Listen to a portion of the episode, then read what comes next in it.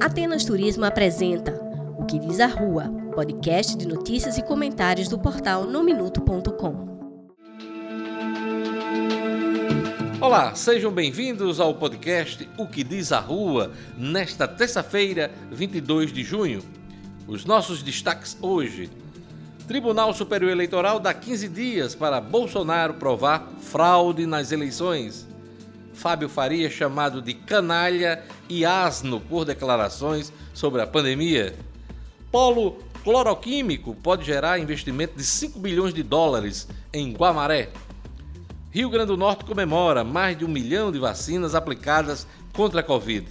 Fica com a gente, nosso podcast está começando agora. No Minuto apresenta O que diz a Rua, seu podcast de notícias e comentários. Antes de perder a eleição para Joe Biden, o ex-presidente dos Estados Unidos, Donald Trump, passou meses atacando o sistema eleitoral americano que prevê o voto pelos correios. Como estavam no meio da pandemia de Covid, milhares de eleitores americanos se utilizaram deste tipo de voto. Este foi um dos cavalos de batalha do republicano que via no voto pelos correios a prova da fraude perpetrada pelos democratas. Jair Bolsonaro faz algo semelhante com a exigência de voto impresso nas eleições do ano que vem. Além de apontar fraude na eleição presidencial de 2018, que venceu com ampla margem de votos no segundo turno, Bolsonaro fala em convulsão social se não houver voto impresso. Em baixa nas pesquisas de opinião, ele diz mais: só na fraude, só na fraude perderá em 2022. Segundo ele, ministros sacrificariam a própria vida para mantê-lo no poder. Olha, mesmo com a idolatria e a devoção expostas por um Fábio Faria da vida, eu considero um exagero essa parte do discurso presidencial. Que o presidente não conte com isso. Mas ele vende essa ideia de entrega total, de sacrifício, numa guerra real ou imaginária. A verdade é que Bolsonaro aposta no descrédito do atual sistema eleitoral brasileiro, cuja urna eletrônica está em uso há 25 anos sem qualquer fraude comprovada. Foi por essa atitude que o corregedor do Tribunal Superior Eleitoral, ministro Luiz Felipe Salomão, abriu ontem o prazo de 15 dias para que o presidente da República, Jair Bolsonaro, e outras autoridades públicas que deram declarações sobre fraudes nas urnas eletrônicas apresentem evidências e informações que comprovem as falas. É bom lembrar o que disse o presidente da República neste mês de junho, numa cidade de Goiás. Abre aspas. Eu fui eleito no primeiro turno. Eu tenho provas materiais disso, mas a fraude que existiu sim me jogou para o segundo turno. Outras coisas aconteceram e só acabei ganhando porque tive muito voto. E algumas poucas pessoas que entendiam de como evitar ou inibir que houvesse a fraude, naquele momento nos elegemos. Fecha aspas, disse o presidente. Até hoje, o presidente Bolsonaro não apresentou as provas da fraude. Agora, com o procedimento do Tribunal Superior Eleitoral, Bolsonaro terá a chance de formalizar sua denúncia. É pouco provável que o faça. Eu não acredito nisso. Mas a hora de comprovar a fraude de 2018 é agora. Seria frustrante não obter as informações. Particularmente, estou curioso para ver as provas da fraude eleitoral guardadas até hoje por Bolsonaro. Se não apresentar as provas, Jair Bolsonaro vai sair desmoralizado nessa história o não esclarecimento de relatos sobre a existência de fraudes nas eleições macula a imagem da justiça eleitoral. Talvez seja esse o plano traçado para 2022. Quando resolveu desdenhar de quem lamentou a morte de meio milhão de brasileiros por Covid-19, o ministro Fábio Faria não imaginava o tamanho da reação negativa às suas declarações. O repúdio partiu de vários setores da sociedade, não só dos políticos, artistas e jornalistas, alvos dos ataques do ministro Potiguar. Sua colega de bancada federal, e adversária política, Natália Bonavides, chamou Fábio de canalha do governo. O antagonista, Diogo Mainardi, se referiu a ele como asno bolsonarista, herdeiro de capitania do Rio Grande do Norte e do topa tudo por dinheiro. Em 2022, segundo Mainardi, Fábio Faria vai encontrar outro dono. Já se viu a Lula, Dilma e Michel Temer. Agora é ministro de Bolsonaro. Rafael Mota, outro deputado, colega de bancada potiguar, pegou leve, mas criticou as declarações de Fabinho. Abre aspas, disse Rafael Mota. Se fosse uma vida, haveria lamento do mesmo jeito. As falas de Fábio Faria são sobre o custo humano da irresponsabilidade, fecha aspas, disse Rafael Mota do PSB. Eu falei ontem aqui, nesse espaço, no nosso podcast, Fábio Faria deveria ter seguido os passos de Marcelo Queiroga, da Saúde. Em vez de bajular Bolsonaro, deveria ter se solidarizado com as famílias de 500 mil vítimas fatais da Covid-19. Foi cutucar onça com vara curta e se deu mal está apanhando mais que Judas em sábado de aleluia.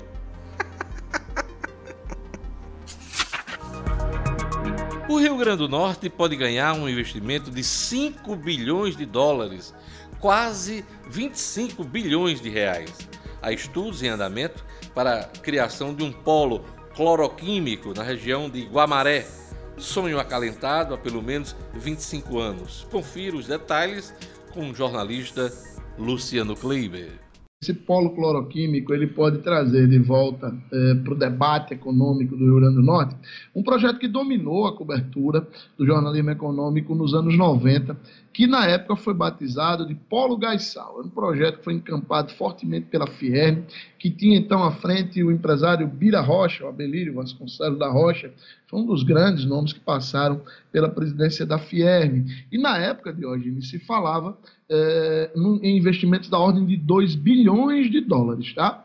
Agora, a gente já, já chegou num patamar de 5 bilhões e já foram dados os primeiros passos. Um grupo é, oriundo do Panamá, o grupo Coil Intership Trading, se, se associou a grupos brasileiros e já assinou protocolos de intenção com os municípios de Mossoró, Guamaré, Porto do Mangue e Macau. É aquela região ali, Diógenes, que pretende se beneficiar de uma, um dominó de ocorrências que tem ali, que o Rio Grande do Norte foi beneficiado pela natureza. Ali naquela região nós temos barrilha, calcário, sal marinho em, em abundância e o petróleo do qual você pode tirar o gás. Juntando tudo isso aí em plantas de produção é, é, industriais, Diógenes, se pode criar, a princípio, esse polo cloroquímico, de onde sairiam, primeiro, barrilha, soda cáustica, cloro e PVC.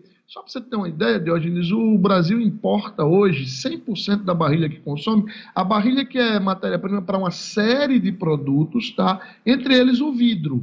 É, a gente importa 100% dessa barrilha hoje, a barrilha que a gente consome no Brasil. E a gente importa também 40% do PVC, PVC que está nos canos, né, na tubulação é, e em vários outros produtos também. Então, a ideia é que aquela região vire um polo de produção destes itens, com a expectativa de geração de algo em torno de 7 mil empregos entre diretos e indiretos nessa primeira etapa.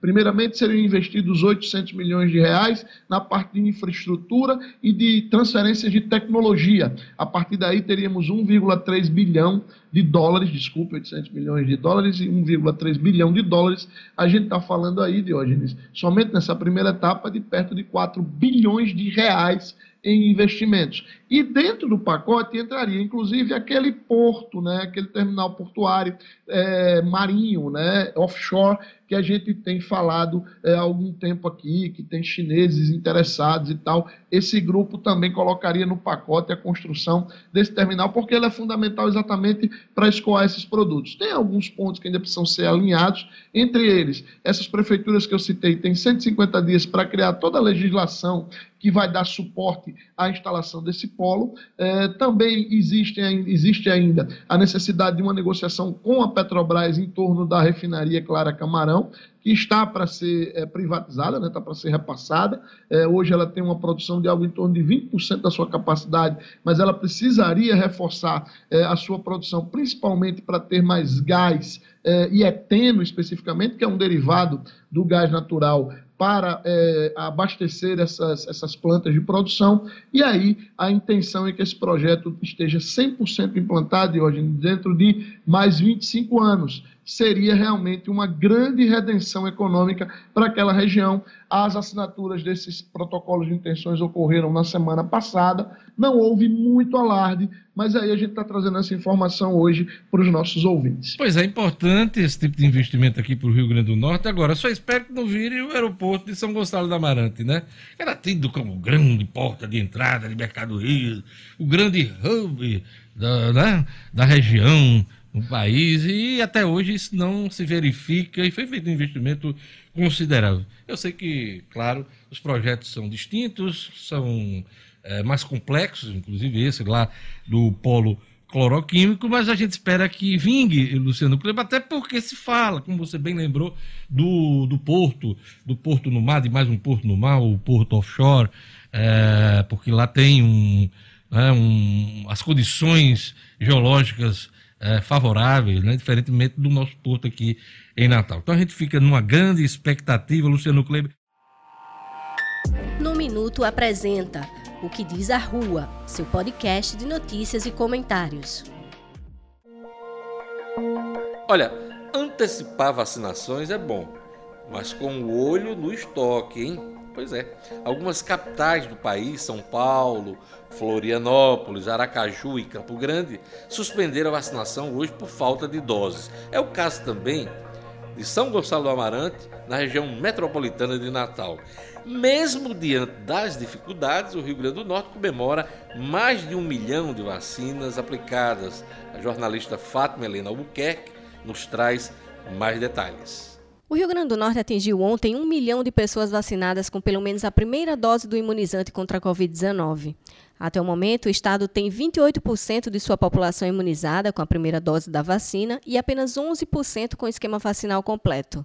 É, a ampliação da faixa etária dos maiores municípios do estado, como Natal, Mossoró, Parnamirim, São Gonçalo do Amarante, ajudou o Rio Grande do Norte a bater a marca de 1 milhão 10 mil e 44 vacinados. Esse número representa uma esperança no combate à Covid-19, mas também um desafio, pois apenas 398.139 pessoas estão completamente imunizadas contra a doença. É preciso acelerar o ritmo, mas para isso o envio de uma quantidade maior de imunizantes pelo Ministério da Saúde é primordial. Nesta terça-feira, por exemplo, São Gonçalo do Amarante suspendeu a vacinação para pessoas sem comorbidades por falta de imunizantes. O município recebeu na última semana mais de mil doses de vacinas, mas alegou que houve uma invasão de cerca de mil pessoas de outras cidades que tomaram a vacina lá. É, de acordo com a assessoria do município, a vacinação para esse grupo deve ser retomada assim que chegarem novas vacinas, o que está programado para amanhã.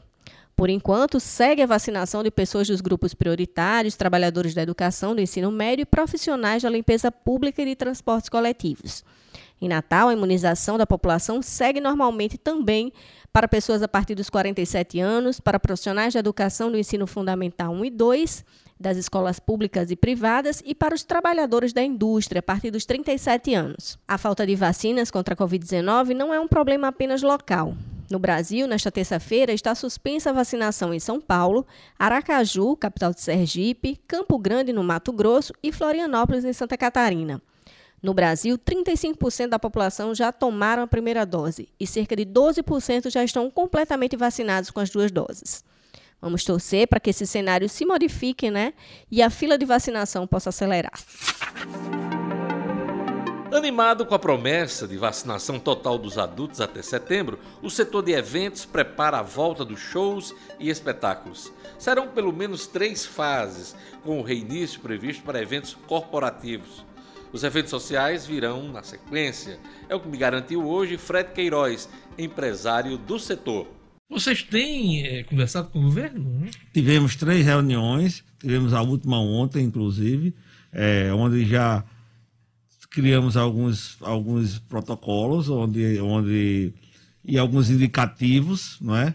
Para que a gente possa retornar e, uma, e um cronograma. Né? Os, os, eventos corporativos serão os primeiros a serem abertos, eventos de, de massa, isso ainda vai demorar um pouco. Então, os eventos corporativos são esses eventos de empresas e são eventos que você tem uma, uma renda também que vem de fora, pessoas que vêm. Então, precisa de um protocolo específico o evento de massa precisa de outro específico. Então, para se abrir com certo controle, nós vamos começar os corporativos. Com, suporte corporativos, né? dentro de um cronograma de, de, de, taxa de ocupação de espaço dentro dos ambientes, entre 20%, 40%, 60% e 80%. Né? Dentro de intervalos aí de, de, de 15 a 20 dias. Esse é o protocolo. Não sei se entraremos já neste decreto que vai ser para a próxima essa semana, ou se já vai ficar para o próximo. Mas a expectativa é que em julho esse, esse setor ele já esteja é, voltando devagar. E os eventos maiores, esses eventos é, mais de massa, como se diz, a gente só vai começar a, a, entrar, a criar um cronograma a partir da terceira fase deste cronograma dos eventos é, corporativos. Então, a perspectiva é que tal que a gente possa retornar no mês de setembro, outubro. Eu queria saber qual a perspectiva de, eh, dos grandes eventos sociais. Nós temos na agenda tradicional, você tem o MADA, que é, é um evento tradicional todos os anos. Você tem o Carnatal, é, em dezembro, né? Geralmente dezembro, em dezembro. É. é. Qual é a perspectiva diante dessa sinalização de retomada do setor de eventos, desses eventos acontecerem em formatos até mais Olha, restritos? É, eu né? acho assim que o MADA é um, é, talvez possa acontecer dentro de um formato híbrido aí, tá? É outubro o evento. É, o Carnatal, eu não acredito que possa ser naquele formato tradicional, mas eu acho que é possível também criar um formato híbrido para ele.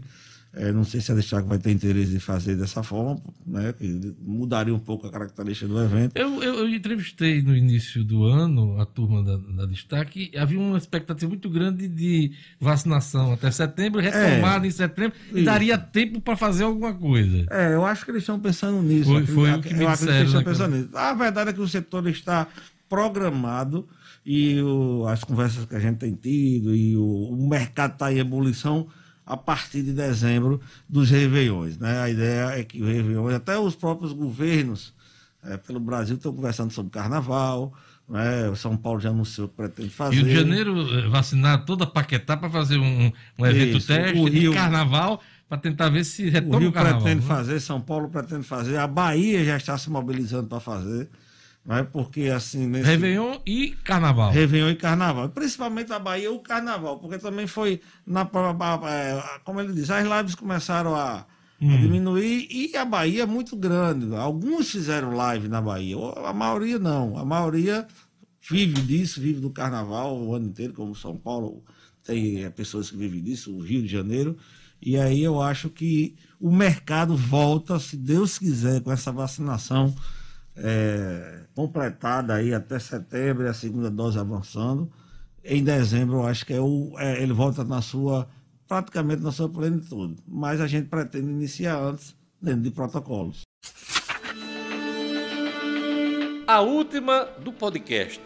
Jaime Calado, atual secretário de Desenvolvimento Econômico e Social, avisou que deseja ser o vice-governador de Fátima Bezerra na chapa da reeleição cria-se um problema para a governadora Fátima, porque ela não esconde de ninguém a satisfação de ter Antenor Roberto, do PCdoB, como vice, companheiro de várias lutas e eleições no Rio Grande do Norte. Jaime Calado vem com todo o peso político e regional, liderança em São Gonçalo do Amarante Alhures.